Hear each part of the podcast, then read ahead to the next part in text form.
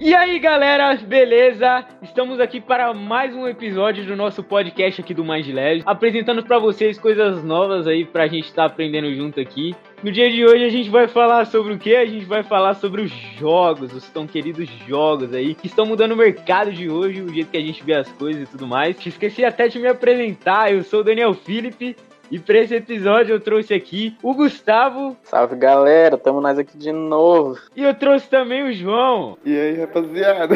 Eu trouxe nossos principais convidados participantes do Mind Labs aqui, que estão sempre aqui, né?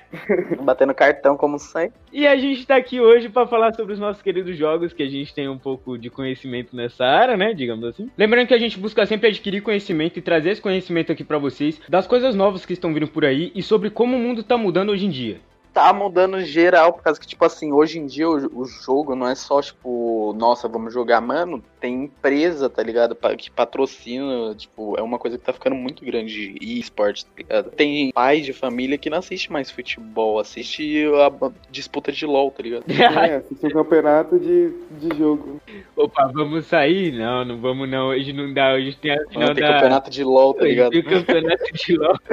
o pior que é real, cara. De LOL nunca vi, mas de Free Fire já vi uns caras aí. Ah, de Free Fire tem, tem vários aí, né? E é uma coisa que cresceu bastante nos últimos tempos, tá ligado? Tipo, tem dado oportunidade para várias pessoas assim que não tem, por exemplo, um computador ou um videogame do tipo, tá ligado? O Free Fire eu acho que é um jogo muito bom por esse motivo. Ah, o Free Fire abriu porta pra muita gente, né, mano? Porque querendo ou não, é um jogo que roda em quase todos os celulares, tá ligado? Muita gente cresceu com esse game. Sim, mano, tanto que hoje tem vídeos mostrando toda a preparação de uma equipe, o psicológico, como que é ser um jogador de Fire, como que é o entrosamento de uma equipe, eles mostram toda uma gincana, todo um preparamento, todo um treino que fazem com que essa, essas pessoas tenham uma rotina mesmo, uma vida dentro desse jogo e que seja um trabalho para eles, tá ligado? E seja uma coisa boa para eles. Querendo ou não, eles são atletas, né?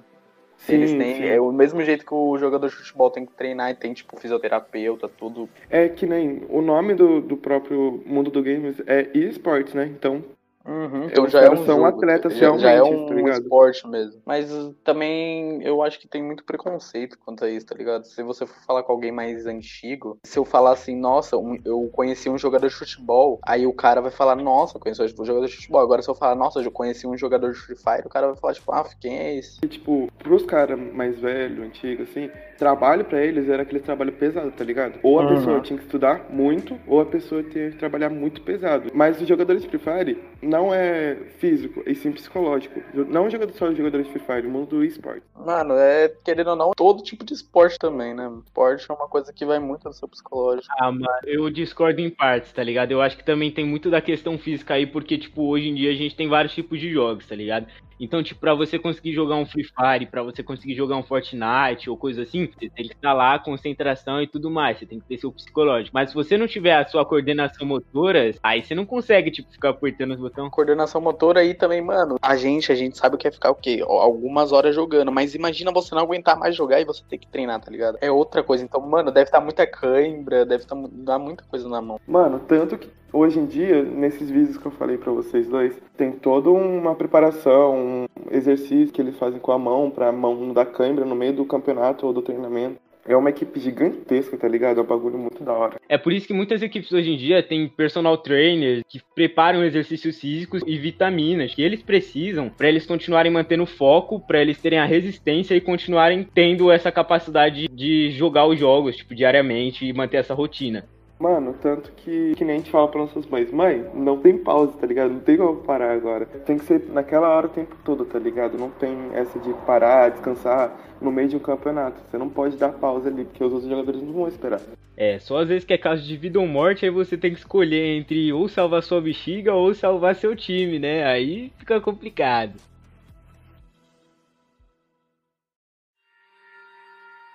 Mano, outra coisa, muita gente usa os jogos como uma solução, tanto para depressão quanto para ansiedade e para distrair a mente, não pensar em certas coisas que estão tá acontecendo na sua vida. Aí você vai lá, entra no Macau com seus amigos, joga, se diverte, ri um pouco. Isso é muito bom. É, e realmente, eu fiz uma pesquisa aqui com algumas pessoas aqui do meu WhatsApp, é, e elas falaram, tipo, que os jogos têm grande funcionalidade na vida delas e marca realmente a vida delas, tipo, como tem gente, tipo, a maioria das pessoas aprendeu tudo que sabe de inglês não nas escolas, mas sim jogando. Isso também ajuda muito a aliviar o estresse do dia a dia, que você chega em casa e fala assim, ah, mano, eu vou jogar um pouco pra, pra, pra desestressar, tá ligado? Tudo bem que às vezes você acaba se estressando mais, mas acontece, né? Fazer o quê? Acontece muito, você vai lá, tá jogando, perde menos 50 na arrancada, tá ligado? Isso dá uma raiva. O pessoal também falou que ajuda a treinar o cérebro a não desistir, tá ligado? Continuar tentando e que ajuda a formar o caráter das pessoas desse jeito. Que qualquer pessoa consegue, tá ligado? Fazer qualquer coisa. Porque quando você tá jogando e você não consegue passar aquela missão, você fala: caramba, mano, eu vou ficar nessa missão até eu conseguir passar. Nem que você tenha aqui no menu das opções mudar pro modo fácil, pô. Não, mas aí você tá. Tá burlando o sistema. É, então aí tá não pode. Uma beleza, pô. Mas pelo menos, tipo, ah, duvido que vocês não passaram o jogo pro, pro nível fácil pra vocês passar aquela missão. No Forza, principalmente, cara, eu tirava, deixava o carro no automático, eu não gostava de trocar a marcha e deixava no fácil. Quando eu ia fazer a missão, eu deixava no difícil. Eu, não, eu via que eu não ia conseguir, eu colocava no fácil, passava a missão e colocava no difícil de volta, tá doido. Tá certo, pô. Chegar lá quase na linha de chegada, tá lá, velocidade final, tá ligado? Aí você pausa o jogo e fala, hum, colocar no difícil aqui, tá ligado? Só pra mudar a dificuldade e constar lá que eu fiz tudo no difícil. Passei no Mas difícil. não. Ô, mas querendo ou não, esse negócio que você falou de é, o jogo traz bastante benefícios, tipo, a gente consegue muito muita coordenação motora diferente, tipo, Sim, os jogos ajudam bastante a gente a pensar mais rápido na memória muscular, na memória cerebral, é, entre outras coisas, tá ligado? Ajuda a gente a fazer amigos, que a gente acaba fazendo um monte de amigos jogando em call lá, com um grupo e com outras pessoas que a gente conhece, tipo, no server do Discord, ou no- na própria call do jogo, que a gente começa a criar amizade assim. Por exemplo, eu e o Gustavo, a gente mantém contato ainda com o pessoal que a gente tinha o grupão do pessoal que jogava com a gente, que era a Ida lá, e tinha o Marcelo, Nossa. nossa, o Marcelo loucão, mano. O Klebson, o pessoal, o Klebson fala até hoje com a Grace lá. eu jogava Minecraft, mano, o dia todo, cara. Mas Minecraft explora muito a imaginação da pessoa, né? A criatividade. Explora, mano. Os jogos, os jogos hoje em dia ensinam muitas coisas. Aham, mas depende também do jeito que você jogava Minecraft, né, cara? É, Por causa que eu, por exemplo, não sei construir até hoje. Eu gostava de jogar mais em servidor, pá. Aí já vai pra PVP, outra né? parte, tá ligado? É PVP. Sim, o Minecraft era bom por causa disso, tá ligado? Ele continua vivo até hoje, mano. O Minecraft tá vivão até hoje aí, com vários youtubers e streamers gravando, tá ligado? Por causa disso. Por causa da diversidade. Tipo, dá pra você explorar vários cantos, tá ligado? Dá pra você, sei lá, querer explorar o mundo, desvendar os mistérios do Minecraft. Dá pra você virar um construtor, treinar. Por exemplo, hoje em dia as escolas estão colocando aí o Minecraft pra treinar os alunos, tá ligado? Pra eles aprenderem pr- pelo meio do Minecraft. Isso é da hora, né, cara? Onde o jogo tá chegando. O André entrou no meio do bagulho. E aí, Opa, feio. Coisa boa. e aí, seus mitos, vocês estão bem? Muito, muito, muito boa tarde a todos. A gente vai Então. colocar isso aí mesmo, tá? Só pra. É, vamos colocar. Então, Ah, dá, né? Acontece. pô. Estamos aqui também com o Andrezinho. E aí, seus mitos? Tudo bem com vocês? Tão bem? Bom, É.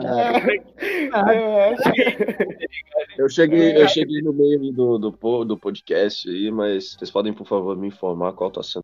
o cara nem sabe a pauta de hoje. Tá sendo de Minecraft. Por favor, podem continuar. Eu... O André, você acompanha algum, algum streamer ou alguma coisa assim? Acompanho, acompanho O bastante. Gaulês, Gaulês de CS, o Fallen. Não, de CS não. Eu, eu posso. Streamers que eu acompanho são, é, são apenas de Free Fire. Então você pode contar pra gente como que é essa vida de streamer no meio do Free Fire? Sim, sim. Então, é, a vida de streamer, é, principalmente no meio do Free Fire, ela é uma vida de longo prazo, porque tudo depende da visibilidade que você ganha ao longo do tempo e o reconhecimento. Eu vou citar aqui um exemplo bem conhecido da empresa que hoje é uma empresa extremamente grande, se chama Loud. É um time também muito famoso no meio do Free Fire. Qual que foi a história da Loud? Bruno Playhard, que já era um streamer de Clash of Clans e Clash Royale, teve uma- um primeiro contato com o Free Fire e juntou-se em uma sociedade com outros empresários para formar esse time da Loud. Então ele montou um time de pro players e inicialmente a Loud só traria para o time competitivo, não teria influencers. Como é que entra a, a área do streamer nessa, nessa hora? Porque hoje a faixa de streamers mais famosos que tem no Brasil do jogo Free Fire é a faixa da Loud. Por quê? Porque todos eles eram desconhecidos inicialmente. Então, por que, que eu disse que a vida do streamer é uma vida a longo prazo? Porque tudo depende de uma dedicação sua, um psicológico preparado para entender que não vai ser em dois meses ou cinco meses que você vai ter um reconhecimento e vai chegar a ganhar 20, 30 mil num canal de YouTube ou fazer stream, você tem que entender que o prazo mínimo de todos os streamers hoje na atual para ter um reconhecimento e monetização adequada com o padrão, vai de aí de dois anos pelo menos, com uma stream batendo aí em numa faixa de pelo menos 50 mil views simultâneas. Então, a minha, a minha visão sobre streamers, conhecendo o meio do Free Fire, é de que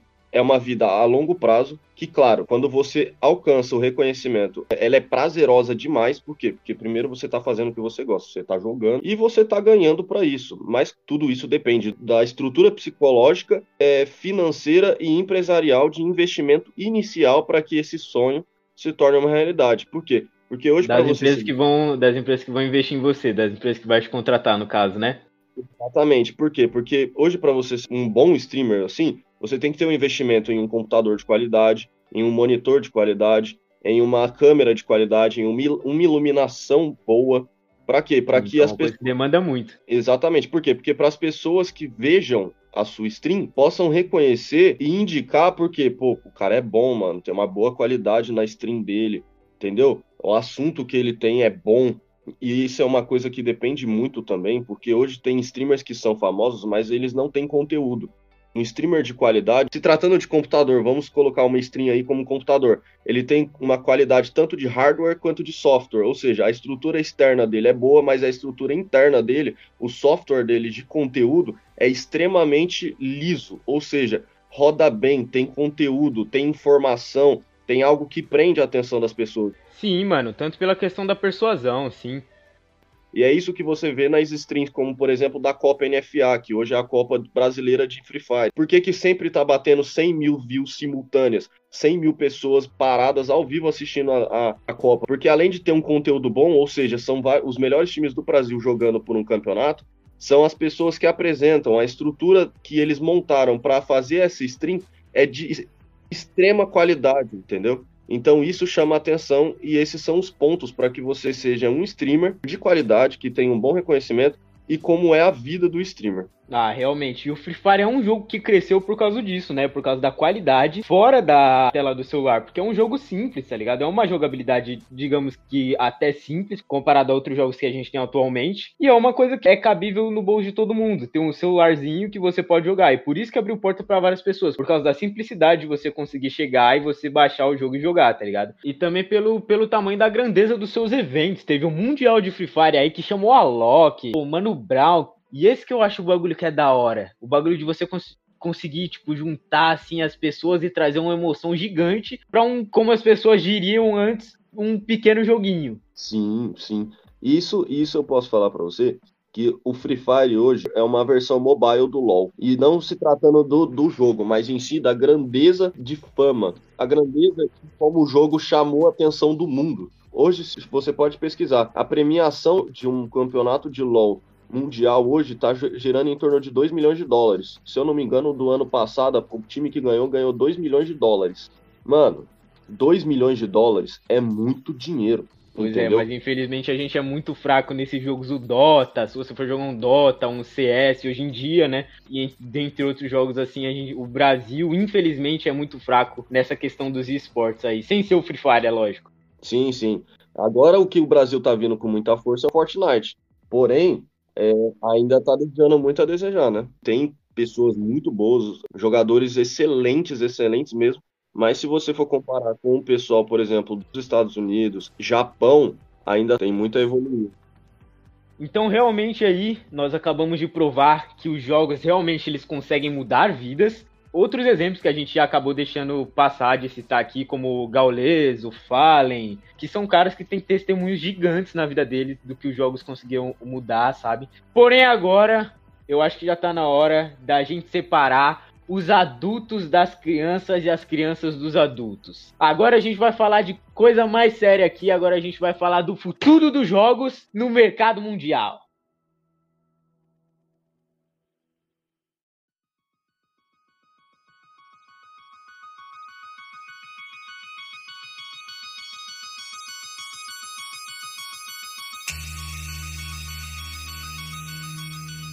Primeiramente, vamos falar aqui do que a gente já estava falando no tópico passado, né? Sobre os jogos estarem nas escolas. O Minecraft, por exemplo, que está aí em algumas escolas, né? Que tem parceria, para ensinar realmente os alunos. E além do Minecraft, tem muitos outros jogos que dá para você aprender bastante coisa, tá ligado? Tipo assim, dá pra você aprender elétrica no Infamous, História, no God of War, no COD, no Battlefield, tá ligado? Que são jogos de guerra. É, astronomia com Halo, Death Space, inglês com todos eles, praticamente, também. Meu, tem jogo pra tudo, tá ligado? Tem... Eu tava jogando esses dias um jogo que é de construir ponte, mano. Tipo, isso é muito bizarro, porque é um jogo que você literalmente tem que fazer a estrutura certa e se, tipo, se não tiver feito da forma certa, a ponte vai cair, tá ligado? Então já é uma coisa que já indo pra engenharia. Então, hoje em dia você pode aprender inglês, você pode aprender história, você pode aprender muita coisa. E geografia tem jogo pra tudo hoje em dia, literalmente. A geografia, eu acho que a grande maioria dos jogos aí de mundo aberto, que são baseados em mundos reais, por exemplo, o GTA, o lá da cidade de Los Santos, que foi baseada na cidade de Los Angeles. Os caras chegaram, eles pesquisaram com policiais, com gangues e, e outras pessoas assim, tá ligado? Como que funcionava o crime na cidade e como funcionavam outras coisas também na cidade para eles conseguirem construir esse jogo. Mano, não só os jogos de mundo aberto assim, mas tanto os jogos de guerra. O Call of Duty WW2, ele abrange muito ali a França, tá ligado? Toda a geografia ali do mapa da Itália, França, esses Sim, lugares. Assim, os tá grandes Forza aí, a maioria dos Forza, Sim, Horizon Forza. principalmente, que é o mundo aberto, mostra várias coisas da, do cenário da Europa. E só passando aqui para lembrar vocês que assim que você acabar de escutar esse podcast, você vai lá no Instagram do Mind Labs, que é o arroba Projeto Mind Labs, tudo junto em minúsculo, e acessa lá a nossa publicação onde a gente está falando sobre os games, sobre os jogos. Você vai curtir, hein? Segue lá a gente no nosso perfil no Instagram, curte nossas postagens porque eu tenho certeza que você não vai se arrepender. Pessoas perguntam pra caramba, mano. Tipo, por que que um jogo que parece tão simples assim é, costuma ser tão caro? Eu tava dando uma passadinha rápida na internet pra saber melhor. E as empresas costumam não lucrar muito com os consoles. Eles costumam lucrar muito mais com os jogos, as DLCs dos jogos, os eventos que tem, tá ligado? Que tem que ser pagos. Por causa que os consoles em si, eles tentam deixar o mais barato possível, por causa que. Pra não pesar, pesar tanto no bolso, tá ligado? Sim, porque faz sentido. A pessoa já tem um console, né? Ela compra um console relativamente barato. Aí ela joga o joguinho que se tem, enjoa e obviamente ela vai querer comprar mais. Mas o preço Brasil não ajuda, né, mano? É, tem toda a questão da inflação aí, mas isso aí é assunto para um próximo podcast onde a gente vai falar sobre como você economizar o seu querido dinheirinho, sobre algumas finanças. Então segue a gente aí para você não perder. Em geral, a gente pode falar que a grande maioria dos jogos são caros por causa da manutenção que é feita, por causa de muita gente trabalhando em um só projeto. Por exemplo, o próprio GTA demorou mais de cinco anos para ser pronto, entende? Então, tipo, a demanda de pessoas trabalhando torna isso cada vez mais caro e para fazer com que todos consigam ser pagos pelos seus devidos méritos. Agora, gente, vocês acham que compensa você comprar um console hoje em dia, ao invés de você comprar um PC, tá ligado? Então, isso aí é bem variável. A gente tem aí, por exemplo, um PS5 aí chegando no Brasil em, num preço acima de 4 mil reais. E hoje em dia você consegue comprar um computador, um PC gamer aí, com 8 GB RAM, com 1 TB aí de, de memória, a um preço aí de 4 mil, 5 mil reais também. Que abrange muito mais jogos, né?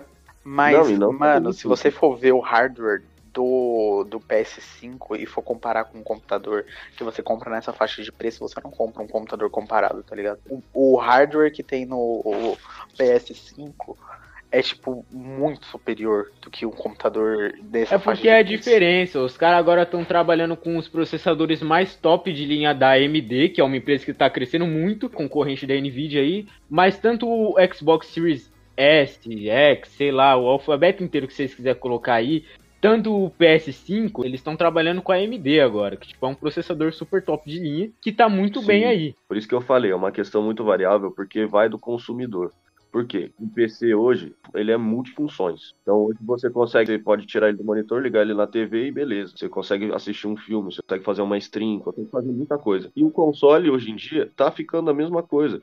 Antigamente, quando eu tinha o PS2, você só via o PS2 para jogar um jogo. Hoje em dia, na, na evolução aí do PS5, hoje em dia um console de videogame, você joga videogame, você assiste filme, você, você vê série na Netflix, você vê vídeo Se eu conseguisse mexer no Photoshop pelo videogame, eu comprava um. É, então. Entendeu? Então, hoje em dia, o conceito videogame tá, tá, tá ficando muito banal. Hoje em dia, o videogame é um- é um console como se fosse um computador. Que, ao invés de ter um teclado, um monitor e um mouse, ele tem um controle. Mas também pode colocar o teclado e o monitor e o mouse. É, sim, sim. Mas, mano, se eu conseguisse editar um vídeo no Premiere e usar o Photoshop nele, acabou. Eu comprava um e tô Ah, pros satisfeito. criadores de conteúdo, eu acho que ainda o computador tá valendo mais a pena, hein? E eu Não, acho que é cada óbvio, vez mais os computadores vão começar a valer mais a pena. Eu acho que daqui a 10 anos, por exemplo, as pessoas não vão sair daí, como era o costume há 10 anos atrás, quando tinha aí o PlayStation 2, PlayStation 3, essas coisas, as pessoas saíram de casa pra comprar um DVD de jogo. Um videocassete. Não, não foi tão longe assim também, não. não, pô. Ah, pô. o João Não, pô. fala. não, Cassete é pelo menos não. Videocassete é pra assistir um filme, pô. Não, Pô, como- tá não, tinha né? as fitas, aqueles bagulho grosso que Nessa época, essa época era fliperama, meu filho. É fliperama, mano. Não. Ô, João, nós tá falando de quando existia PS1 e a gente ia ali na, no Motorama Games comprar aqueles jogos pirateados de 5 contos. É, já. Ah, de DVD já. Ah, eu esqueci. Continua aí, esquece. Eu vou reformular o bagulho. Então eu acho que, tipo, um pouco mais pra frente, as pessoas não vão sair de casa pra comprar jogos, tipo, e ter jogos cada vez mais caros. Assim como a Netflix, o Disney Plus que tá chegando agora, né? Tá entrando aí no mercado com uma grande força. Vão começar a sair cada vez mais streaming de jogos, onde você vai conseguir jogos de graça, como a gente tem aí na Epic, na Steam, e dentre outras plataformas, como a Ubisoft, dentre outras, tá ligado? Eu acho que isso cada vez vai se tornar uma coisa mais comum. E falando nisso, como vocês acham que vai estar o mundo dos games daqui a uns 10 anos, por exemplo? Porque há 10 anos atrás a gente tinha aí a nossa pioneira GTA, o GTA V, que realmente foi uma revolução pro mercado dos games, mano. Dentre os gráficos e outras coisas. O mundo aberto. Eu lembro quando lançou, cara. Nossa, era todo mundo queria, todo mundo. Virou uma loucura, cara. Foi, nossa, é, eu falo um pouco mais porque eu sou um pouquinho mais velho que vocês, então eu, eu vivi um pouquinho. Cara, a evolução que teve e o que eu posso dizer sobre os jogos daqui a 10 anos é uma visão assim de louco. Eu lembro quando lançou o Nintendo DS. Você tinha um controlinho, você fazia o movimento, era como se fosse um espelho virtual na TV, no videogame. Sim, que era a mesma coisa do, do Kinect, por exemplo, do da o Xbox. Kinect, exatamente, quando lançou o Kinect, cara, era a primeira, era a primeira maravilha do mundo, tá ligado? Era o mundo moderno se realizando, todo, aquela visão de 2020 carro voador quando lançou o Kinect, todo mundo achou que ia acontecer, tá ligado? Agora, mano, falando de PS5 e daqui a 10 anos, o PS5, ele já é uma revolução extremamente forte Completamente sim. Agora, daqui a 10 anos, eu posso te garantir, do jeito que o mundo do- dos videogames, as empresas como a Sony estão evoluindo nesse, nesse, nesse ramo, cara, teremos jogos em realidade virtual. Como já temos, mas muito mais avançados. Para quem não consegue imaginar o que eu tô falando, eu tenho uma recomendação de um filme que se chama Jogador Número 1. Quem tiver a Muito bom, oportunidade, inclusive. É muito Cara, bom. para quem puder ler o livro e assistir o filme, o livro é maravilhoso. E quando você assistir o filme, você vem- vai entender melhor. E aquilo vai ser, na minha opinião, o futuro dos jogos. No- você- Aquilo vai ser a nossa realidade. Exatamente, porque algum dia no futuro um jogo vai ser uma realidade e a nossa vida vai viver em função. Porque do jeito que a tecnologia está avançando, os jogos hoje já são uma fonte de renda para a nossa vida. E quem dirá daqui a 10 anos se os jogos não serão a nossa própria vida? Teremos trabalho Exatamente. teremos vida em jogos. Então teremos uma, uma vida dupla. Uma vida no físico normal e uma vida virtual, em que você pode ter relacionamentos a longa distância, conhecer pessoas. Como do The. Sims. Exatamente, como The Sims, só que um The Sims completamente avançado. Entendeu? Completamente. Vai ser um universo dentro de um jogo em que os humanos, nós, poderemos viver uma segunda vez, entendeu? Tudo que não pudermos fazer aqui no mundo físico, porque às vezes não temos dinheiro, não temos condições, talvez possamos fazer nesse mundo virtual, realizar sonhos que talvez no mundo físico você não, você não pense em realizar, mas que um dia vai, vai poder. Realmente, a tecnologia vem avançando bastante hoje e voltando na realidade virtual, que é uma tecnologia, digamos assim, muito cara. E por isso que ela não avança constantemente como a gente está acostumado a, ver aí em outras plataformas.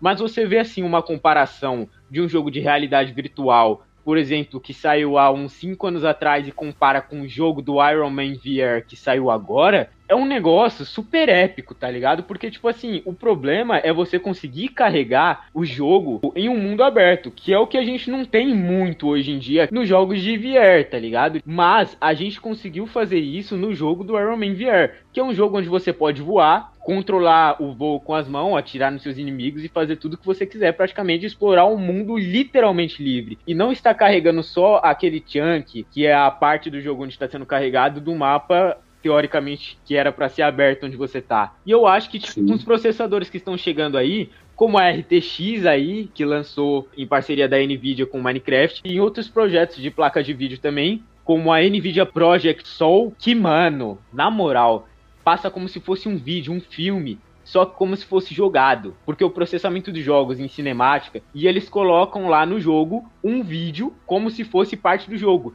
Mas não, isso a partir de hoje vai mudar. Isso vai ser o próprio jogo carregando em tempo real. Isso é uma coisa absurda. Vai ser um, vai ser um grande avanço para a tecnologia do VR que vai crescer muito, muito, muito, muito, muito nos próximos tempos. Porém, eu acho que a gente tem que tomar as nossas devidas precauções, porque além de ser uma coisa boa, também pode ser uma coisa ruim da gente se perder em tanto nos jogos de realidade virtual ou jogos de qualquer outro tipo de plataforma. Em excesso pode ser uma coisa realmente muito ruim. E os vícios, todo tipo de vício é ruim e nada que é demais é bom. Como se pode também ver no filme do jogador número 1. Um. Com a, o, lançamento da iOS, a empresa fez muito dinheiro. A situação do mundo físico se tornou uma situação caótica. Por quê? Porque todo mundo vivia no mundo virtual e não existia mais trabalho, não existia mais nada no mundo físico. A economia girava em torno do jogo. É, mas se você tá curioso para saber o resultado dessa história que é muito boa, assiste lá o filme ou leia o livro do Jogador Número 1, que é um livro muito bom. Uma conclusão de tudo isso que conversamos agora. Os jogos são muito bons, sim, realmente, mas como tudo na vida, tem que ter o seu, o seu cuidado, não pode ser demais, tem que se tomar os seus devidos cuidados para não se tornar um vício e ser prejudicial para você. E também pensando que um jogo não termina com os problemas que temos aqui fora. Porque o jogo é porta de entrada para reconhecimento e talvez para satisfação. Mas dentro de um jogo de realidade virtual, também pode se encontrar violência, pode se encontrar o abuso, pode se encontrar muitos outros problemas que temos aqui. É apenas uma transferência de de físico para virtual. Mas será que dentro do virtual alguma coisa muda com, com o caráter social? Muito bem pontuado, André. E só para finalizar, uma questão aqui para os nossos ouvintes. Você acha que a evolução do mundo virtual pode se tornar uma coisa boa ou ruim? Responda essa pergunta lá no nosso post do arroba Projeto Mindlabs lá no Instagram, beleza? O pessoal aí pode passar seu arroba, o arroba do Instagram de vocês aí, e aí esperem o próximo lançamento aí do nosso podcast. Respondam lá no Instagram, beleza? Essa pergunta aí fica para reflexão de vocês. Segue lá no Instagram, é arroba andré.luiz underline. Arroba Gustavo I underline Silva. Vai, Falou, João. Arroba João underline. Tá, falou galera, valeu. João, não, valeu. Meu falou. Deus. Arroba é arroba João, é, não. Só fala ah. qualquer coisa aí. O João não sabe o arroba dele. O meu é arroba Daniel underline 7. Então vocês seguem lá, seguem Mind Labs Podcast também. E foi isso. Agradeço a todo mundo que participou aí. E esperem nossos próximos. Falou! Tamo junto, rapaziada. Valeu, falou! Falou!